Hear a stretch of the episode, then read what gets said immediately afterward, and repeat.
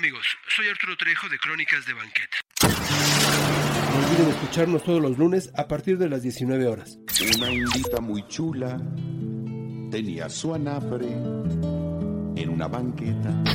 Donde los invitamos a dar un paseo por el pasado y el presente, recordando aquello que nos deja huella. Crónicas de Banqueta. Vázquez Multitransport. Mudanzas ejecutivas. Traslado de autos. Obras de arte. Cambios de oficina. Fletes. Audio e iluminación. Servicio en la Ciudad de México, Estado de México y a toda la República. Teléfono 5526-2815 y 5526-3387. Vázquez Multitransport presenta. ¿Qué tal amigos? Buenas noches. Pues bueno, como cada lunes tenemos un programa nuevo de crónicas de banqueta. Eh, muchísimas gracias por, por, aceptarnos y estar nuevamente aquí ya con el tercer programa en arroba crónica banqueta y también lo estamos transmitiendo por Spotify, ¿eh? entonces también hay un podcast en, en, Spotify para que lo sigan oyendo y aquí una, una liga que, que, pasamos por, por nuestras redes de crónicas de banqueta, recuerden que tenemos eh, YouTube en Crónicas de Banqueta TV, tenemos eh, Twitter con arroba crónica banqueta y tenemos también eh, Crónicas de Banqueta la revista y ahora Crónicas de Banqueta Radio. Gracias, pues bueno, ya somos muchos más seguidores, también lo, lo, agradezco mucho. Y ahora estamos con un invitado que también conocimos dentro de las redes sociales por medio de, los grupos que se forman y, y, a él le gusta mucho la historia.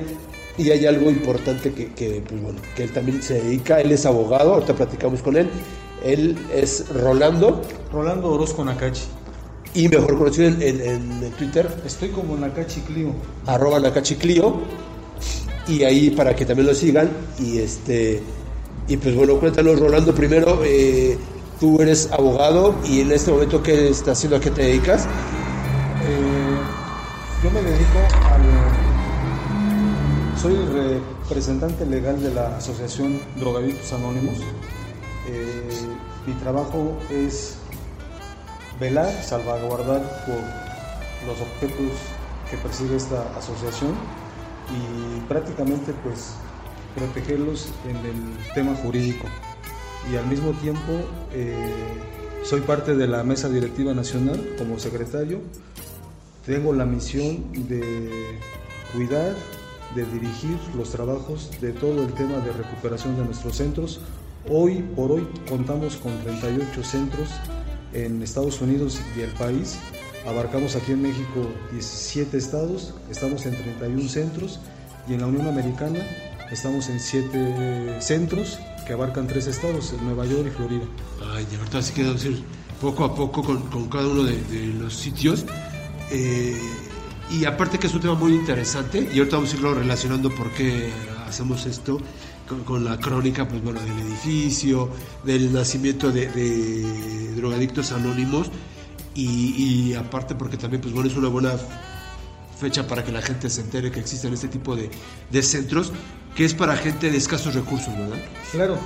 Nuestro mensaje siempre es, si ustedes que nos escuchan saben del caso de algún amigo, familiar, vecino que se esté drogando, puede eh, canalizarlo con nosotros y todos los servicios son totalmente gratuitos. ¿Qué le ofrecemos? Ajá. Rehabilitación, alimentación, albergue, eh, medicamentos, vestido cuando es necesario. Hay gente que llega definitivamente porque lo ha perdido todo, llega sin nada. Eh, al mismo tiempo, diversas terapias que van encaminadas para que el joven alcance una rehabilitación integral en la parte física, mental y espiritual, que va atravesado todas las actividades por los 12 pasos que son principios universales que heredamos de, del movimiento de Alcohólicos Anónimos. Exacto. Y, y, y bueno, también, este, aparte aquí la gente viene por su propio pie. Claro, eh, nosotros no, no vamos por nadie. Hay lugares donde tienen el servicio de lo que le llaman la patrulla espiritual. Exacto. O sea, ¿qué, ¿qué, es la patrulla espiritual? Que si usted, mamá, está desesperada porque no sabe qué hacer con su familiar, hace una llamada y llega a la patrulla espiritual, que de espiritual no tiene nada, porque en realidad es una especie como de eh, Julia, de guaruras o de gente que llega, los amaga y se lo lleva porque se lo lleva en contra de su voluntad. Nosotros no hacemos eso, al contrario, eh, nuestro fundador, don David Cervantes, siempre nos ha eh, pedido que cuidemos, que velemos porque la rehabilitación sea digna, porque el joven no sea maltratado, porque se respete su libertad. Si Dios nos ha dado la libertad de libre albedrío, ¿quiénes somos nosotros para ir en contra de ello? Porque hasta el que el joven se quiera seguir drogando, hay que respetarlo. Claro. E, es un, sobre todo, como dices, un tratamiento que se le da a, la gente que llega, ¿no? Desde el origen hasta que, bueno, en la medida de lo posible, pues eh, logre eh, ya no hacer este tipo de cosas, ya no drogarse y que quede, pues bueno, pues la, rehabilitación es para toda la vida. O sea, cuando hablo de que es para toda la vida es porque tenemos que entender que estamos hablando de una enfermedad que no tiene cura. Se puede tratar. El joven se rehabilita si quiere, pero que llegue el día en que lo demos de alta porque ya está curado, eso jamás va a ser. Eh, al igual que un alcohólico, ¿no? O sea, eh, el alcohólico eres ya de por vida eh, es, lo mismo, lo que pasa es que el alcohólico es socialmente aceptado, es consentido, la, familia hasta lo chiquea. Si hoy llega borracho y mañana amanece crudo, le hacen hasta sus chilaquiles bien picosos para, que se la cure y lo acepta. Eh, en el caso del drogadicto, como no es socialmente aceptado, tiene que alejarse y en ese retirarse va engendrando dentro de sí mucho resentimiento, un estigma porque al otro día, lejos de ser consentido, porque ni modo que la familia le haga unos chilaquiles con resistol o con marihuana. Exacto. O sea, de entrada hay un rechazo, hay un ocultamiento, hay una vergüenza y, eso va generando más, más aislamiento. Y muchos, como muchos sabemos, el aislamiento en la persona es criminal, es brutal. Claro. y, es, un, es un problema social, ¿no? Esto de, del, del, joven, aunque también, por ejemplo, cabe aclarar, no específicamente es para jóvenes, ¿verdad? ¿No hay como alguna restricción de edades? Sí, sí tenemos criterios de inclusión ah. y estamos apegados a la normatividad mexicana para hacerlo todo mediante la legalidad posible. De modo que la norma que nos rige es la norma oficial 028 y es muy estricta la norma, muy clara, que solo debemos de recibir gente a partir de los 18 años hasta los 59 años de edad si quisiéramos recibir gente de menor edad, eh, a partir de los 13, debe de ser con los espacios adecuados y para eso la asociación ha dado respuesta desde el año 96. Eh, implementamos un centro especial para niños en la ciudad de León, Guanajuato, niños a partir de los 13 años hasta los 17 y hace tres años en Puebla porque fue necesario abrir otro espacio dada la demanda no podemos tapar el sol con un dedo. La drogadicción ha seguido avanzando a pasos agigantados y las edades se han disminuido en el consumo. Entonces, eh, estos dos espacios que tenemos atienden a menores, pero también de acuerdo a la, a la última estadística nacional contra las adicciones, el problema de las adicciones se ha incrementado en la mujer. Y estamos hablando de un problema delicado porque si la drogadicción, el alcoholismo pega en la familia y pega en el varón, de algún modo pega. Pero si la drogadicción, el alcoholismo pega en la mamá, que es el pilar de la familia, esa familia se desbarata. Claro. Esa familia se viene para abajo. Entonces, por esa razón, nuestra asociación tuvo la necesidad de implementar dos centros especializados en mujeres. Uno en la ciudad de León, Guanajuato, y desde el principio que Drogadictos Anónimos nació, eh, nuestro primer centro fue mixto, y hemos cuidado y hemos tenido mucho, mucho, mucha delicadeza en, cuidar que este modelo se siga llevando, y por eso nuestro centro de liberación aquí en la alcaldía de Benito Juárez sí da atención a mujeres. A mujeres. ¿Son los dos únicos centros que dan atención a mujeres? Los únicos dos centros en León, Guanajuato, en Benito Juárez y para menores de edad en León, Guanajuato y en Puebla. Ah, ya, ya. Y cuando la persona es de otro estado, va para allá a radicar lo que está el tratamiento. Claro, eh, hemos visto este fenómeno que se está dando, que cuando, si por ejemplo alguien menor de edad quiere atención y es de, de Oaxaca, pues se va a Puebla. Si alguien que es de Quintana Roo quiere atención para un menor y hay cupo porque también Sí. hoy la demanda nos ha exigido eh, tener hasta lista de espera. Eh, hace lista de espera y lo canalizamos a Puebla. Y si fuera de la región norte, de la región de- del, del noreste, del noroeste, lo llevamos a León, Guanajuato. Pero son, los, son nuestras, nuestras, nuestros lugares de atención que tenemos. No lo podríamos llevar a otro lado. Ya, ya, ya. ¿Y, y ellos cómo le hacen, por ejemplo, para contactarte y saber que hay un centro, no sé, cuántos son los centros que existen en la Ciudad de México? Aquí en la Ciudad de México tenemos cuatro. En la alcaldía de Benito Juárez, por el metro Villa de Cortés, está el Grupo Liberación. Eh, en la alcaldía de Miguel Hidalgo, en la colonia Miguel en la eh, alcaldía de Tlalpan, en la colonia Miguel Hidalgo. Eh, aquí en el centro de Sendero a la Vida, que estamos en la colonia Buenavista, alcaldía Cuauhtémoc, y nuestro centro en la alcaldía de Venustiano Carranza, eh, que se llama Un Nuevo Día. ¿Cómo es que la gente sabe que hay uno en determinada alcaldía? Nosotros tenemos 37 años en el país. El primer centro empezó aquí en la Ciudad de México. Inició de hecho en la delegación Azcapotzalco. Eh, y más o menos sería el año de 87, 88.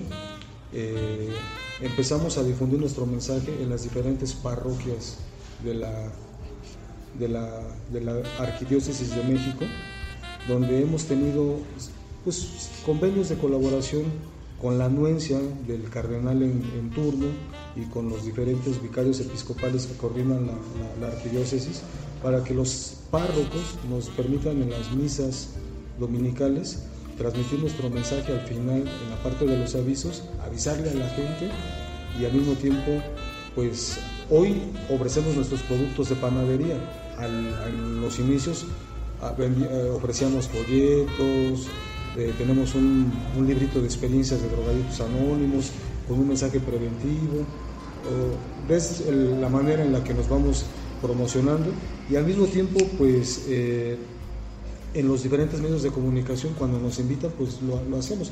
La asociación participó, no sé si tú recuerdes, en estos spots que transmitía Televisa de las drogas destruyen, Ajá. no merecen vivir. Eh, fueron con la participación de la asociación. Ya. Y bueno, aquí también estos espacios, ¿no? Que te dan crónicas de banqueta también con mucho gusto Por supuesto, claro. para anunciarte.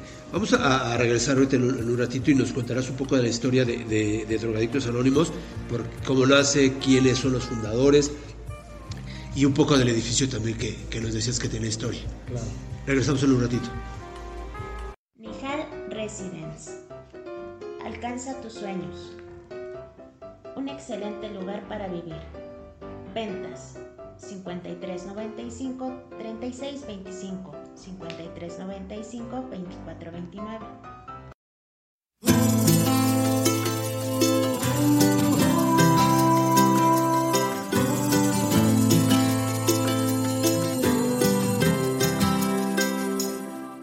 Si antes de correr, olvidar y desaparecer, antes de hablar y herir, después caer y levantarnos, porque no caminas junto a mí, de la mano solo sin decir nada, solo basta estar aquí, suficiente con mirar a los,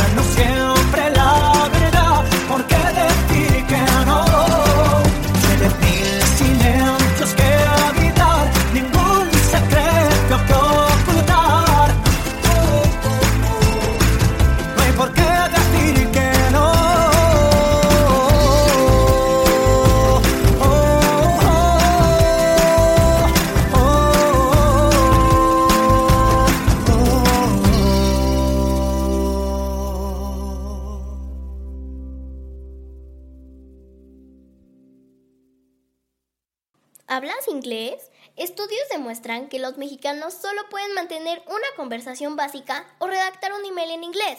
En Kitsanos México queremos que tus hijos hagan la diferencia y aprendan un inglés para la vida con nuestra metodología innovadora, especializada en niños de 1 a 7 años.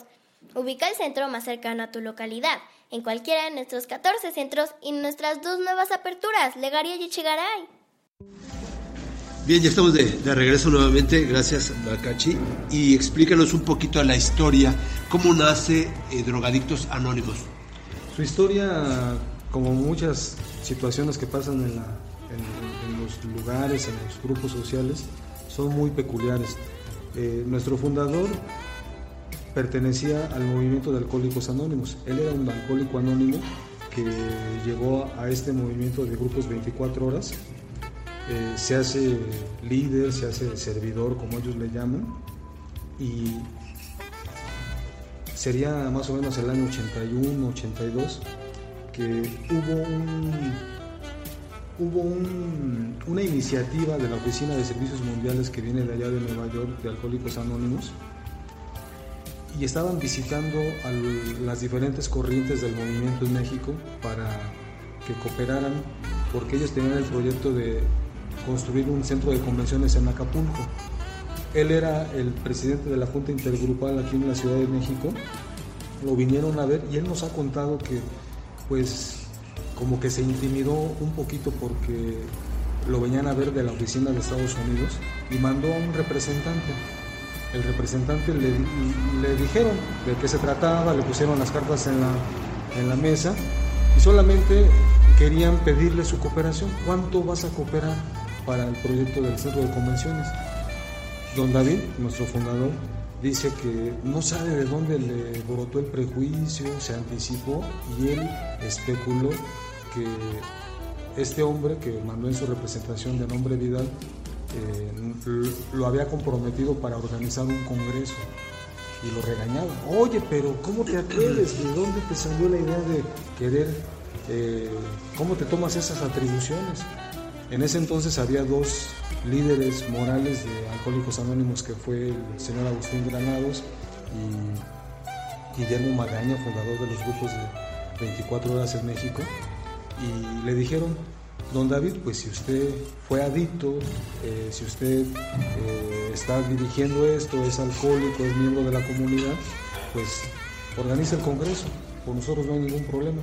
Organizaron este Congreso y en el año 82 un grupo, cuenta don David, que un grupo de mujeres de Alanón, de los grupos familiares, se le acercaron y lo cuestionaron, don David, ¿por qué está muy bonito el evento, pero aquí no se ha hablado de la drogadicción? Entendamos el momento, año 82, no estaba tan apogeo, tan, apogeo las adicciones. Era quien era adicto o era militar, o era artista, o era gente de dinero, o era gente de escasos recursos. Eh, a don David se le quedó sembrada la semilla, lo fue a platicar con los líderes morales y le dijeron, pues si tú fuiste adicto, adelante, tú encabeza el proyecto. Empezaron a seleccionar algunos compañeros de alcohólicos anónimos que habían tenido contacto con las drogas e implementaron un como experimento dentro del grupo de alcohólicos anónimos les prestaron una accesoria para celebrar sus primeras sesiones pero junto con los alcohólicos. Entonces esto, este experimento hizo cortocircuito, porque imagínense, el alcohólico escuchando las experiencias de alguien adicto y por lo regular el adicto casi siempre se refiere a, a, malas experiencias con su papá alcohólico y el alcohólico hablando de sus malas experiencias o de la culpa con sus hijos que fueron adictos no hizo no fue buen experimento se vio la necesidad de separarse y es aquí como se va configurando la idea de crear un centro especial para drogadictos anónimos. Don David los primeros años fue liderando Alcohólicos Anónimos y fue encabezando estos trabajos. Pero poco a poco la dinámica, poco a poco eh, el tiempo fue cuajando, fue madurando el proyecto hasta que definitivamente eh, nace Drogadictos Anónimos oficialmente en septiembre del 83 y así se mantuvo primero en la delegación Azcapotzalco, en un departamentito de una, de una casa de interés social que rentaban los, compañeros empezaron a recibir a muchísima gente, se vio la necesidad de rentar, de arrendar una casa con mayores espacios y fue que se trasladaron a la casa que para nosotros es nuestra alma mater, es mítica, en la calle Niños Héroes número 9, Colonia Héroes de Chapultepec. Ahí está nuestro grupo Liberación, donde llegamos los que hoy dirigimos esta asociación, llegamos muy chavitos a esta casa. Así nace esta asociación. Así nace. Y luego ahí también este edificio, bueno, ahora edificio, pero antes era una constru construcción, ¿cómo es que llegan a, esto? Eh, bueno, este centro, Sendero a la Vida, nace en el año 92. En, se inaugura el, el, 30 de enero del año 92, pero ya desde 90-91, siendo procurador de justicia, licenciado Ignacio Morales Lechuga y después procurador general de la República, él conoció nuestras instalaciones, conoció nuestro modelo y quiso replicarlo. Eh, un día cuenta don Ignacio que él era muy amigo de don Gonzalo Ruarronte y don Gonzalo se le acercó, don Nacho, llévenme a un lugar donde verdaderamente yo pueda ayudar. Y le dijo, don Gonzalo, lo voy a llevar a un lugar donde usted se va a conmover. Y lo llevó al grupo Liberación. Cuando don Gonzalo llegó y conoció Drogaditos Anónimos, de inmediato dijo, ¿saben qué? Era una casa arrendada, muy hacinada, una casa para 20, había 80 personas. Este, dijo, aquí hay que separar y hacer espacios más amplios. Y él, junto con don Ignacio Morales, nos ayudaron a, obtener el predio en, en, comodato, en préstamo, y don Gonzalo de su dinero construyó el primer proyecto, la primera casa del Grupo Sendero, pero le puso un plus. Don Gonzalo, un hombre emprendedor, filántropo, eh, que dejó una fortuna para el tema de las adicciones, hoy que se, eh, que se administra desde la Fundación Gonzalo Rueda Ronte, eh, nos regaló el hecho de que, ¿saben qué? Ustedes deben de buscar su autofinanciamiento y nos puso la idea de que instaláramos un taller de panadería para que de ese taller, con nuestro trabajo, nuestro esfuerzo, nos fuéramos financiando y ese modelo lo hemos ido replicando en todos nuestros centros para que mantengamos los servicios gratuitos. Si no le cobremos a la familia no le cueste, pero al joven sí le cueste su trabajo, su esfuerzo y que le dé identidad, porque si le damos todo en charola de plata, no lo va a valorar. Sí, que siempre valoras más lo que te cuesta trabajo, ¿no? Lo que... Sí, exacto. Y aquí tú, eh, bueno, esta casa tiene también su, su historia. Eh, Es una historia que poco se difunde, fíjate Arturo. Eh, yo hace algunos años, eh, el sociólogo Mario Ramírez Rancaño publicó un libro que toca el tema del asesinato de Álvaro Obregón y su, la participación de la madre Conchita. Eh, yo leí el libro y me llamó mucho la atención que da cuenta eh, don Mario en su libro de los edificios que después de que aprenden a la madre, eh, la vinculan con su tía, que fue la señora Concepción Cabrera de Armida, fundadora de los Misioneros del Espíritu Santo, eh, y vi que, leí que dio cuenta del inmueble, de estos inmuebles de Guerrero. Yo tuve la fortuna de conocer al, padre Javier Padman, misionero del Espíritu Santo, y lo cuestioné sobre el hecho.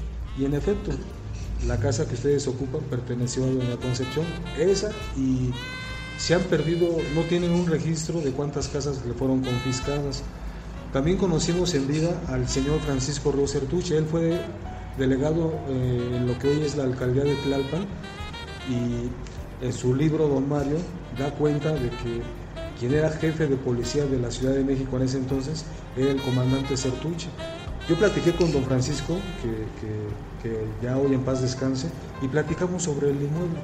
Entonces me quedó clarito que este inmueble perteneció a doña Concepción, estuvo eh, confiscado por el gobierno muchos años. Supe que, porque tenemos un compañero que vive aquí a, a unos metros, que aquí hubo una vecindad luego los colonos se la quisieron apropiar, hubo un conflicto y mejor el gobierno optó por demolerla. Y estuvo mucho tiempo abandonada, sobre todo después del temblor de 85 y seguramente cuando conocimos a don Gonzalo y estaba vinculado de algún modo con don Ignacio Morales Lechuga desde su posición privilegiada en la fundación, eh, pues tenían en el inventario de predios este, este inmueble. Ya, vamos a investigar a ver si hay imágenes de esta ahora de, lugar, pero cómo era la casa. La, primera casa, cuando se inaugura el grupo Sendero a la Vida en 92, era una casa muy austera. Por ahí tenemos muchas fotos de la casa, solamente de un piso, hoy ya tiene tres, pero era de dos agüitas, eh, de, este tipo de casas tan, tan austeras como las que diseñó el gobierno de la Ciudad de México para algunos damnificados, este, muy, muy austera. Pero con el paso de los años la casa y de la demanda que hemos tenido en este lugar, aquí llega muchísima gente todos los días, este, gracias a Dios y gracias a los recursos de la Fundación Gonzalo Río Arronte, en el año 2012 la demolieron y la construyeron, la renovaron desde sus cimientos hasta el último de sus eh, ladrillos para ponerse renovada para dar más servicio a la ciudad, a la gente de aquí de la Ciudad de México. Que es como ya está ahorita. Como está ahorita. En la actualidad. ¿Con capacidad para cuánta gente? Para 50 personas, eh, jóvenes a partir de los 18 años hasta 59. Y es lo que nos comentabas, que esto se maneja por parte de la iniciativa privada y, por la fundación más que nada, ¿no? La fundación es quien puso los recursos. Nosotros eh, somos los que nos hemos encargado de la operación del centro.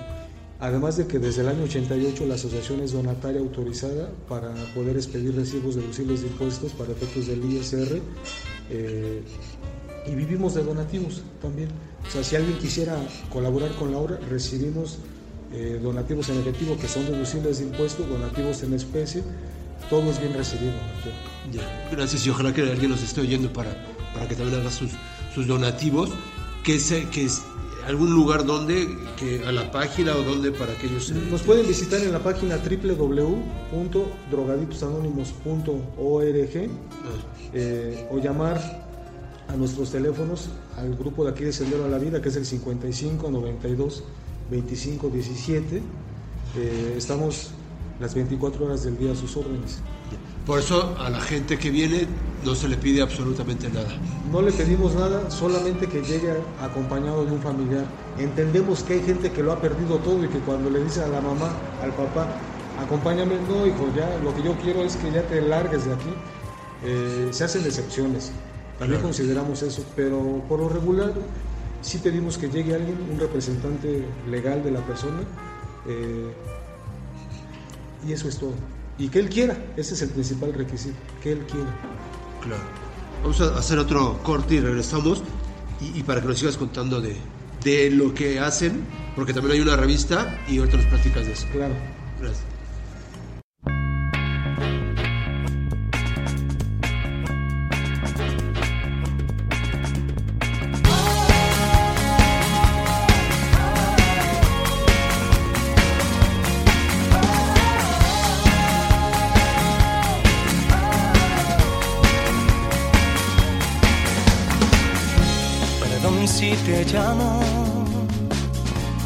Ese no fue el trato. Yo tenía otros planes para mí. Perdón si no encuentro mi estabilidad emocional. Me arrepiento si te dije que ya no te iba a buscar. Si te busco lloro en tu cara. Perdón si una cita te he echado a perder. Nos dimos un tiempo y sigo aquí esperando. Dijiste, mi niño, te prometo que vamos a volver.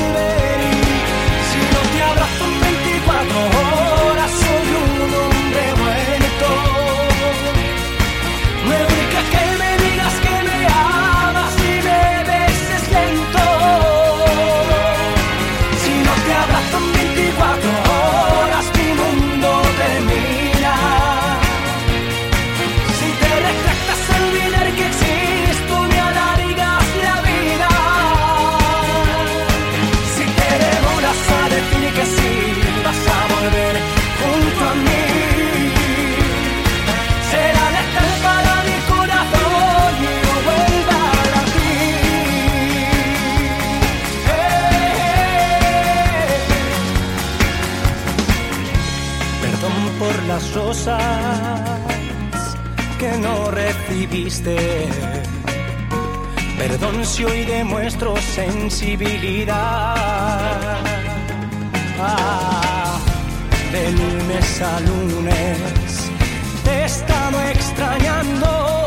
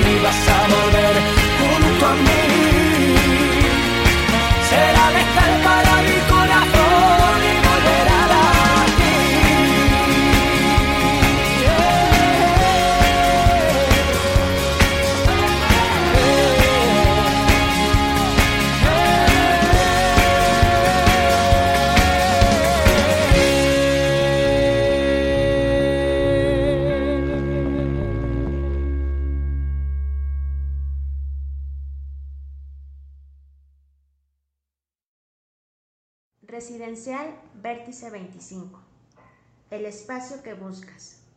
Últimos departamentos con roof garden. Precios espectaculares. Ventas 53.95, 36.25, 53.95, 24.29. Bien, estamos de, regreso nuevamente y aquí estamos viendo Rolando que ya tiene también su propia revista, eh, lo que es la, la- la Gaceta, desde cuándo está y cómo, cómo nace. Este proyecto nació en el año 95 como un medio de comunicación interna.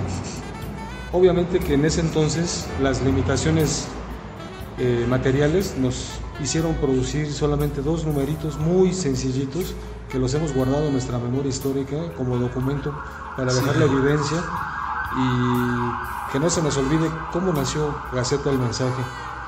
Posteriormente, pues la misma necesidad de la comunicación institucional, pues dejamos la pausa en Gaceta del Mensaje y hacíamos algo que le llamábamos el circular de los lunes.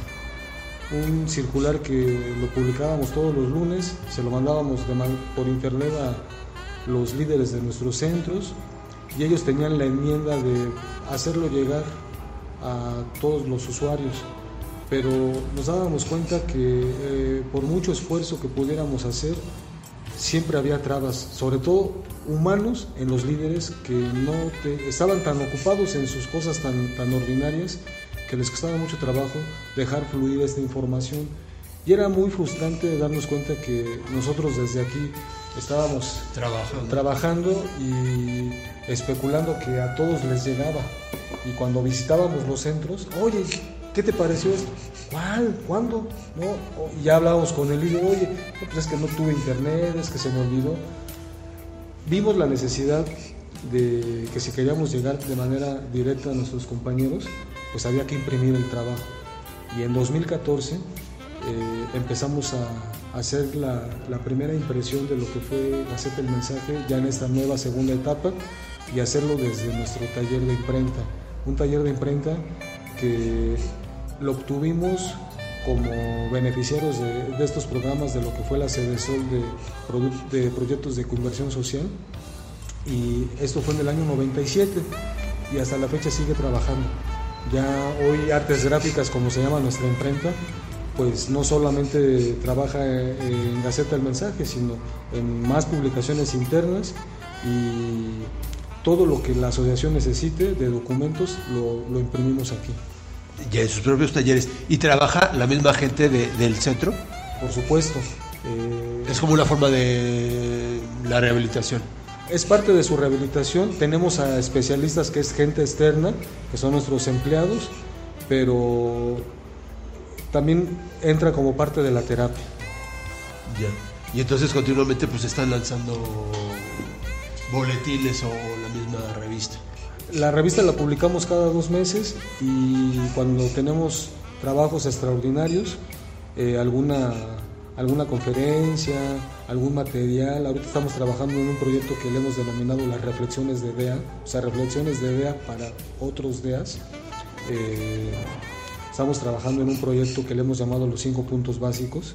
Eh, los 12 pasos los podríamos sintetizar en cinco puntos y hacérselos llegar eh, de manera digerida para que ellos también lo puedan tener. Y ahí, ahí lo, lo imprimimos para que lo podamos publicar. Ya. Ellos también como parte, aparte de, tener la imprenta, dices, tienen una panadería, ¿no?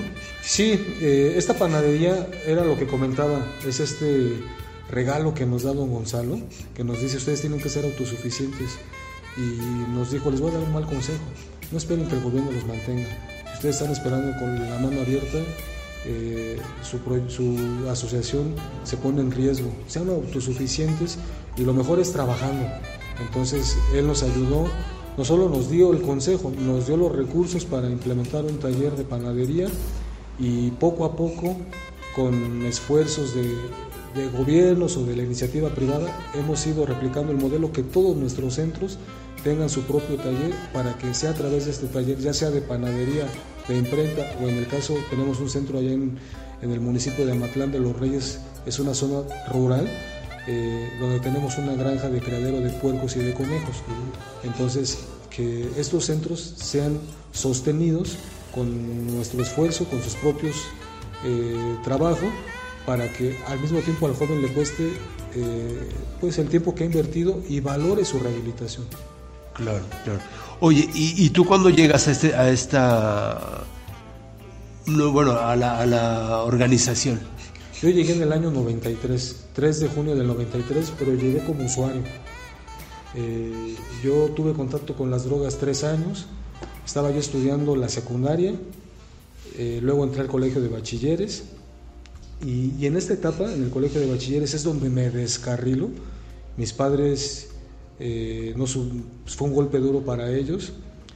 a mí me llegó el mensaje de la asociación porque una tía que en paz descanse era muy religiosa, asistió a la parroquia de nuestra colonia y ahí conoció a los muchachos de Drogaditos Anónimos y, le, y adquirió un librito de experiencias de Drogaditos Anónimos que la asociación publica desde el año 87 con ese propósito de transmitir el mensaje y al mismo tiempo compartir experiencias que ayuden a prevenir el problema.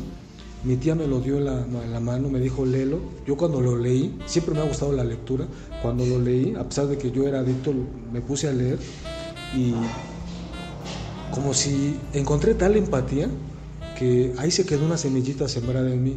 Pero yo fui muy terco, fui muy necio, necesité agotar más capacidad de sufrimiento y fue que pasaron unos meses y no sé cómo le hizo mi mamá, se enteró, supo, vivíamos cerquita del grupo de liberación allá en Benito Juárez y ella fue la que me llevó al, al centro.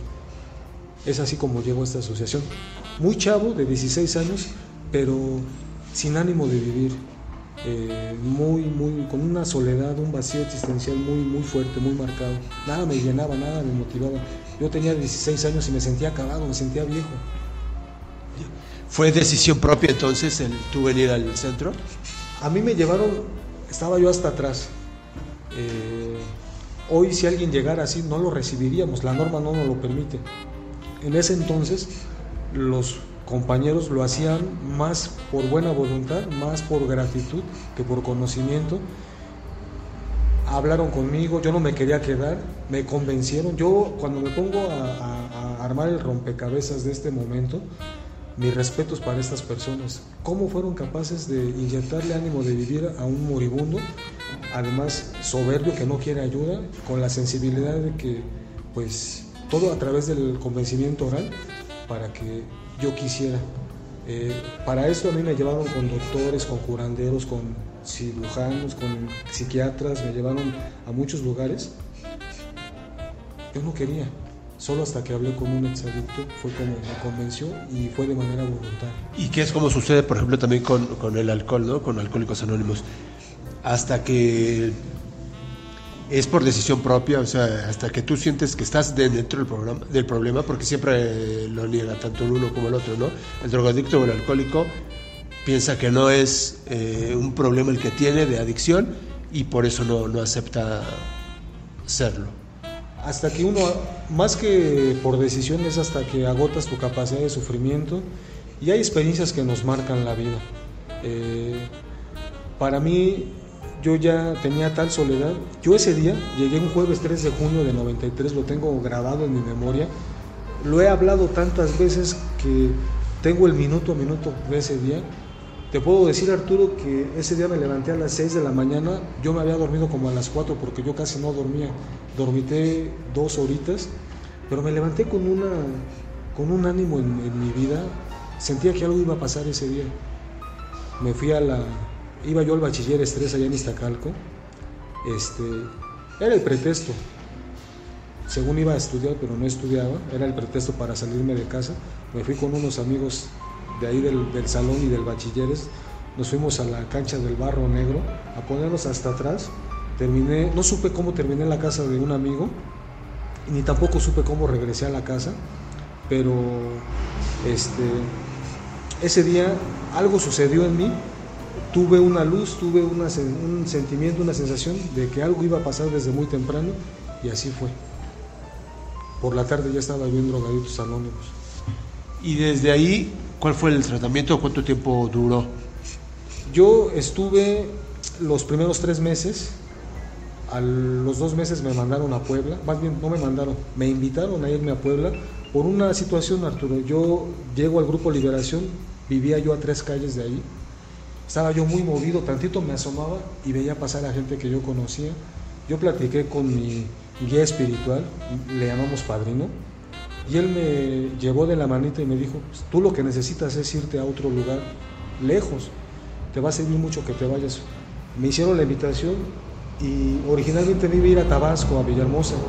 Algo sucedió y me llevaron a Puebla. Este, yo aquí en Puebla estuve cerca de cinco años este, colaborando de tiempo completo en esto. Me metí a estudiar, hice mis estudios, este, la asociación me impulsó para que estudiara, o sea, no solo te dejes de drogar, sino tienes que recuperarte al 100% y reconstruirte al 100% y en tu caso, pues ponte a estudiar porque es la arma en la que hay que invertir y en la que vas a tener para que te puedas defender ante la vida y aún así no es garantía. Entonces, eh, desde entonces regresé a mi casa y me casé con una poblana, hice mi vida allá y, este, y hoy tengo ya seis años viniendo de Puebla a México, de México a Puebla y así voy combinando mi vida. Ya. Y, tú tenías, bueno, estabas en la época del bachillerato, ¿no? Porque todavía, y como dijimos al principio, ahora eres abogado. De ahí del bachillerato, bueno, retomas otra vez los estudios. Sí. Eh, me metieron a estudiar a una escuela de jesuitas allá en Puebla, en el Instituto Oriente.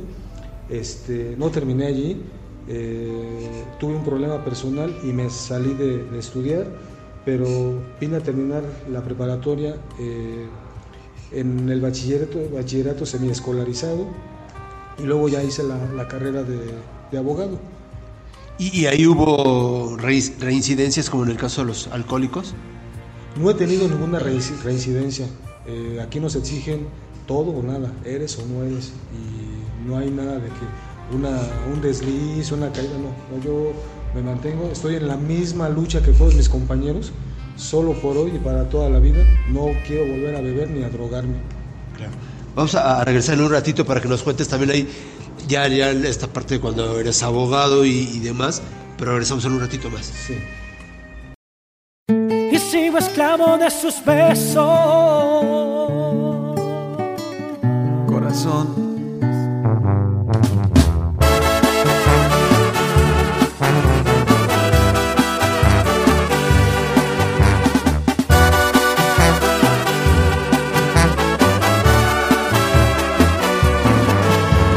No me preguntes por qué, a veces la noche. Es que aún la recuerdo, es que aún llevo dentro su forma de amar. Una razón para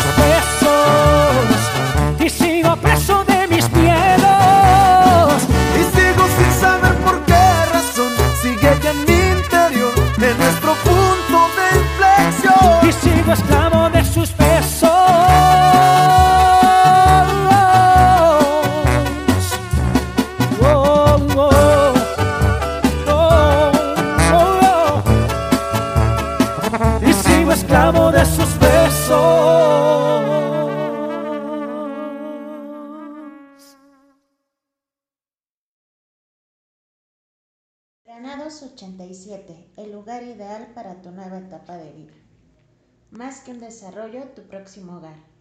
Ventas 5395 3625 5395 2429. Bien amigos, estamos ya en la última parte del último corte que tenemos y aquí bueno la, la plática con, con arroba Nakachi Clio se está poniendo buena con, con el buen amigo Rolando. Estábamos en la parte de bueno, que tú estabas en el bachillerato, pero después ya entras ahí a, la, a, estudiar Derecho. Sí. Eh, hice la, cursé la, licenciatura en Derecho en la Universidad del Conde. Soy de la generación 2007. Ah. Y pues desde entonces pues me dedico a todo lo que tenga que ver con asuntos jurídicos por mi parte eh, en 2010 me invitaron a colaborar aquí en la asociación, en 2014 como miembro de la directiva y pues voy combinando. Mi pasión personal es, ha sido siempre la historia, la literatura, este, el arbitraje de fútbol, eh, lo cual me dedico desde hace más de 12 años, ay, eh, que lo combino pues con, son reglas de juego, son interpretación, o sea, finalmente son normas y, y siempre me ha gustado este tipo de, de situaciones y ahí, ahí voy, eh, escribo cuentos, eh, hago algunas, este, escribo para la revista, este, Exacto, y que también es. he- Hemos intentado que me mandaste ahí algunos cuentos, ¿no? No más que por cuestiones de. Ya ves que la gente, como no lee tan extenso, por si es que te pedido que sean más cortos, Sí. Para que los pudiéramos poner en la revista, pero los vamos a. a porque ahí, ahí los tengo, como cuatro o cinco cuentos que me enviaste. sí, Ajá. Oye, pero ¿cómo fue eh, la relación que se fue dando con, con, con Drogadictos Anónimos? Una vez que tú sales, de todos modos, ¿los, los visitabas frecuentemente o cómo Sí, te yo, invitan a yo no he dejado de ser usuario este, y me invitaron a participar eh, como miembro de la directiva que dirige los destinos de esta institución eh, para el periodo 2016-2020 que se termina el año que viene y pues esperemos dar buenas cuentas. Claro. Entonces, ¿esto es por, por periodos? Esto es por periodos, tenemos eh, periodos de directiva. Eh, son dos años eh, con derecho a una reelección y ya después vendrá, el- en 2018 tuvimos la reelección del equipo y tenemos que entregar cuentas en el 2020. Ya no hay otra reelección. No, ya no hay, tiene que entrar otro nuevo equipo. Y qué bueno que entre para que renueva los trabajos, eh, le vuelva a sacar brillo a, a- a lo que se viene haciendo y le dé continuidad. Claro. Y, y entonces, bueno, pues ahí tú ya tienes ahí pensado hacer otras actividades. Pues yo pienso seguir colaborando en la revista, seguir colaborando como voluntario en la asociación y pienso regresar a Puebla eh, y seguir trabajando. No he pensado en eso, pero pues no, no se me cierran la... la- Oye, que también. Puebla es maravilloso porque Puebla tiene una historia eh, encantadora, ¿no? El centro histórico es, yo creo que de los más bonitos que hay en, en- en todo México.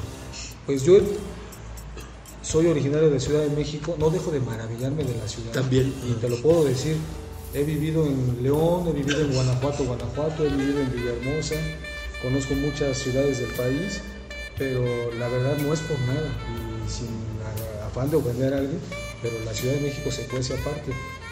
Puebla tiene lo suyo, como, como todas las ciudades, es maravillosa, está llena de, de cultura. Tú por donde caminas en el centro histórico te vas a encontrar manifestaciones de arte eh, novohispano. Sí. Eh, a- ahorita tan solo, este, tenemos ahí en, en el atrio de la catedral la réplica de la capilla de Sixtina. Y todo es arte, todo el tiempo en Puebla, todo es cultura. Claro. Sí, sí, sí. Sí, no me sí. digas. Sí, en la misma catedral, donde también se supone que están los restos de Miramón, Sí, dentro de la catedral. Y ahorita Sí. que estábamos hablando de, de de acá mi Miramón. historia, ¿no? Ajá. Este, sí, eh, aquí estamos cerquita de San Fernando. Originalmente fue inhumado aquí en el panteón y Exacto. Aquí estuvo primero. aquí estuvo primero. Su viuda eh, se va al exilio. Cuando regresa, me imagino lo que luego nos ha contado Arcano Historia. Qué impresión habrá tenido eh, la viuda que cuando viene a visitar a su marido se topa con que está cerquita a unos cuantos metros de su ejecutor que fue don Benito Juárez. Ajá. Seguramente eso le, le- la, la ofendió y, e hizo eh, todas la- la- las promociones suficientes para llevárselo a, a Puebla y, y hoy está allá en Puebla. Claro. En la Que también es uno de los, eh, bueno, también bien llamado, o, o llamado el séptimo niño héroe, donde también ahí tiene sus pros y sus contras, ¿no? Que la gente le dice que era, pues que estaba del lado de Maximiliano y, pero bueno, no me gusta ahí como que el contexto de, de lo que era Miramón en ese entonces. Pues no- no solo fue Miramón, fueron más, Sí. más, más cadetes del heroico colegio militar que participaron. Y sí, hay que decirlo, eh, eh, el general Miguel Miramón estuvo en Chapultepec y lo, lo conocemos más en la historia que se nos enseñó en la escuela, en la Sí. historia oficial, porque fue del lado conservador y lo asocian con traidor. Yo me, me, me reservaría mis calificativos Sí. hacia con él, porque hay que entender su contexto y no juzgarlo con la moral de contemporánea. Exacto, que, es, que siempre para entender la, la historia hay que ver el contexto de la época. Exacto. Y si lo queremos juzgar con nuestra moral el día de hoy, eh, vamos a cometer un error. Y aparte que nosotros también luego siempre tenemos el bueno y el malo, ¿no? O sea, ni todos buenos ni, ni todos somos tan malos.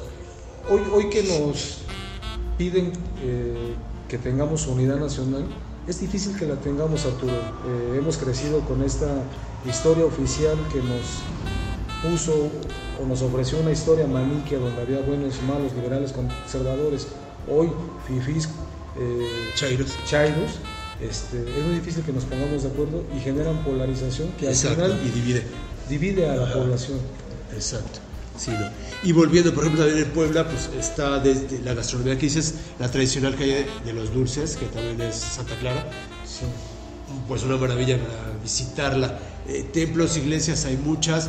Está este la que está sobre el de ahí mismo en Puebla. Boulevard 5 de Mayo. No, no, pero ya saliendo en este Cholula. También ahí hay otra otra una, Bueno, acuérdate, eh, Arturo, cuando los españoles llegan a, a- Cuando se da el fenómeno de la conquista, estaban estos grandes señoríos que fue Tlaxcala, Huejotzingo. Ciudad de México, Texcoco. Puebla era un lote baldío. Ajá. Fue fundado por frailes franciscanos que eh, cuentan las crónicas que el mismo fray eh, Motolinía Ajá. estuvo y puso la primera piedra de lo que fue el templo de la Cruz, no de San Francisco, de la Cruz que está a unos cuantos metros de, de- de San Francisco y se estableció como un convento que era de paso. Ajá. Puebla fue un experimento de ciudad entre México y Veracruz de paso, diseñada y hecha, elaborada para españoles. Claro. Sobre Claro. todo estos españoles que no querían depender de las encomiendas de los grandes señoríos que fueron los primeros que se establecieron. Y, y fue Puebla como un experimento, y miren, vaya qué experimento que hicieron. Sí, sí, sí. Y, y grandes construcciones. Y bueno, también para que puedan visitar, por ejemplo, el Museo del Barroco allá, que está muy, muy bonito. El Museo del Barroco, tenemos el Museo de, de los Hermanos Cerdán, De los hermanos tenemos, la casa. el- tenemos la propia catedral que es una maravilla, sí, sí. tenemos la capilla del Rosario dentro del Templo de Santo Domingo, el Museo de la Alfajorería. tenemos el Museo de la Miniatura, Ajá. tenemos el Museo del Automóvil, tenemos el Museo de los Fuertes, tenemos el Museo de, de la, de la Defensa Nacional de lo que fue el fuerte eh, Javier Mina. Sí. Eh, o sea, estamos... Acabo de ir a la Capilla del Arte de la exposición que está ahorita, también para que se las recomiende, que es de Toledo, de Francisco Toledo. Ah, es- tú dices en Cholula, en, San- en el convento de San Gabriel de Barrera.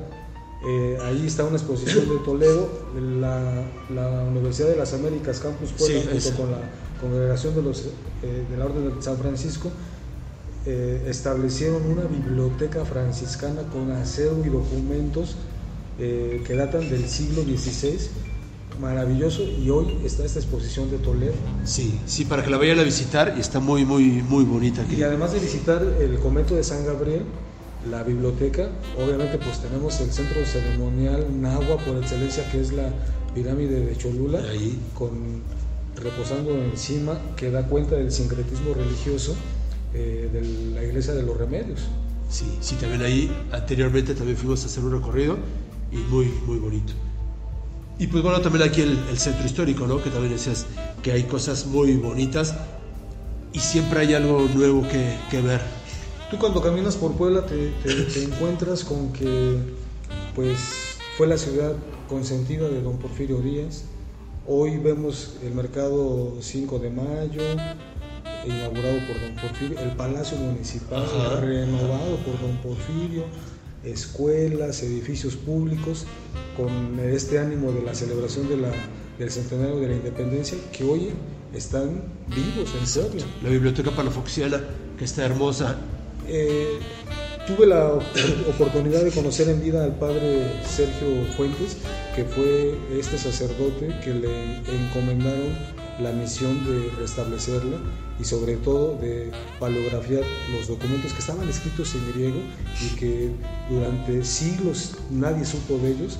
Eh, tuve la bendición de que el propio padre Sergio Fuentes me regalara un libro de sus dichos sentenciosos de don Juan de Palafox, que hoy los lees, que fueron escritos en el siglo XVII, y dices, qué riqueza, de verdad. Sí, nos comentan, bueno, ahí hay libros tan antiguos de 500 años dentro de la biblioteca y que se han conservado porque el- el- sus hojas no es papel como tal, sino es este, pues propiamente una tela. No recuerdo qué, qué- qué es, pero por eso se conservan. Por ese, por el, por el- Sí, por porque no es papel, papel, papel, sino las hojas las hacían como de una. Y, y además de que el padre Sergio, eh, con recursos de la UNESCO y esta comunidad de poblanos en Nueva York, que hicieron toda la promoción para que esta biblioteca fuera nombrada Patrimonio de la Humanidad y se impulsara, este, ya después llegó el gobierno mexicano y la arquidiócesis de Puebla, este, han hecho un trabajo maravilloso que hoy por hoy se ha vuelto un referente en la ciudad. Claro, sí, sí, sí, eso debería. Hay que visiten todos estos lugares que son muy, muy bonitos y pues bueno, que siempre hay patrimonio en todas partes. Exacto, y sobre todo eh, cuando uno camina por Puebla y sobre todo en esta parte de los fuertes de Loreto y Guadalupe, el Templo de los Remedios que fue el cuartel general del, general Zaragoza, eh, a pesar de que ha pasado el tiempo, todavía podemos encontrar eh, y reo- reconstruir en nuestra imaginación cómo fue esta batalla, porque pues la naturaleza pues nos ha respetado el cerro y desde la capilla de los remedios podemos ver y ponernos en el lugar del general Zaragoza, cómo estaba, cómo, cómo amaneció ese día y cómo fue que, que desde allí pudo haber estado parado para dirigir esta batalla que le dio gloria al país.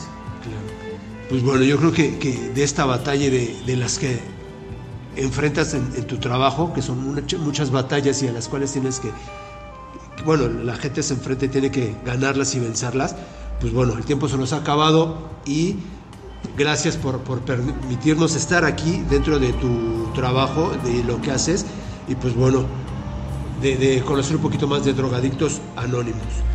Gracias a ti, este, Arturo, gracias a Crónicas de Banqueta y solo decirle a la gente, si usted conoce algún familiar, amigo, vecino que sufre por la drogadicción, las puertas no están cerradas, no se acaba el mundo, hay esperanza. Eh, puede buscarnos en la página www.drogadictosanónimos.org y allí está eh, la información de nuestra institución y lo recibimos con mucho gusto. Claro que sí, y que se acerquen, totalmente gratuito. Eh, nuevamente gracias y gracias a todos ustedes por permitirnos estar aquí. Te lo agradezco, Nagachi, muchísimas gracias por, por, por estar aquí contigo. Gracias Arturo, a sus órdenes. Y nosotros nos despedimos, yo soy Arturo Trejo, esto es Crónicas de Banqueta y nos vemos para la próxima.